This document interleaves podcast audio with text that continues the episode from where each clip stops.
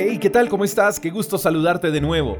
Isaías 43, verso 25 dice, Yo, sí, yo solo borraré tus pecados por amor a mí mismo y nunca volveré a pensar en ellos.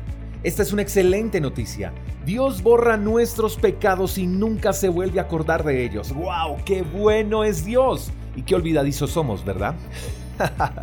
no lo digo con el ánimo de ofender, pero es cierto, en vez de enfocarnos en lo que Dios ya hizo con el pecado, nos enfocamos en el pecado, pensando incluso que eso que hicimos no tiene perdón de Dios.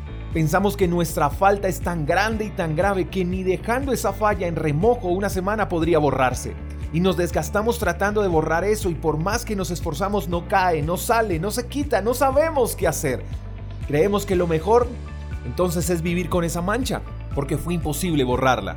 Pero Dios dice varias cosas interesantes. Número uno, yo, sí, yo solo borraré tus pecados. Lo primero que Dios nos dice es, no son ustedes, soy yo quien borra el pecado.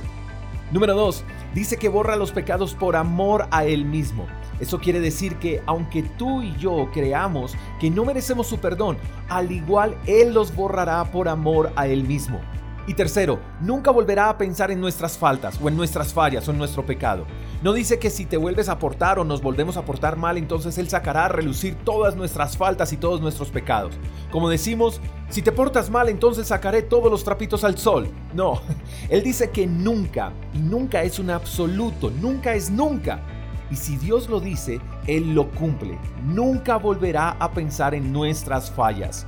Entonces si Dios borra nuestros pecados y nunca se vuelve a acordar de ellos, nuestro trabajo es no ser esclavos de lo que ya fuimos libres, es no tratar de escarbar en nuestro pasado perdonado para revivir en el presente como un fantasma. ¿Por qué buscas lo que Dios ya borró? Te pregunto, ¿quieres seguir viviendo de eso de lo que tanto te lamentaste? ¿Por qué buscas ser esclavo de algo que ya no existe? Dios borró tu falta, Dios borró tu pecado, tu error, Él borró todo eso, incluso Dios borra tus faltas antes de que pidas perdón por ellas. Pero es necesario arrepentirse, por supuesto. Dios te hizo libre, mi querido amigo. No eres esclavo de nada. Tienes autoridad sobre tu debilidad. Nada te puede juzgar ni nadie te puede señalar. Así que cuando aparezca el dedo señalador, el acusador, no creas esas mentiras. Nada de lo que te quiera decir es cierto, porque Dios ya te hizo libre.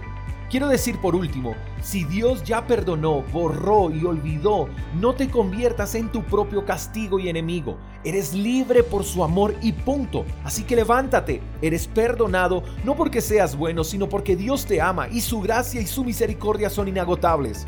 Dios no solo borró nuestros pecados, sino que también escribió eternamente que tú y yo somos perdonados. Alégrate, comienza tu día sabiendo que eres perdonado y todo lo feo de ti ya se borró y ya fue olvidado. Eres una nueva persona, disfrutando de un nuevo día y de una nueva misericordia. Todo es nuevo en Dios. Te mando un fuerte abrazo, espero que tengas el mejor de los días. Hasta la próxima. Chao, chao.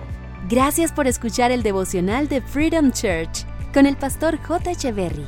Si quieres saber más acerca de nuestra comunidad, síguenos en Instagram, arroba Freedom Church Call. Hasta la próxima.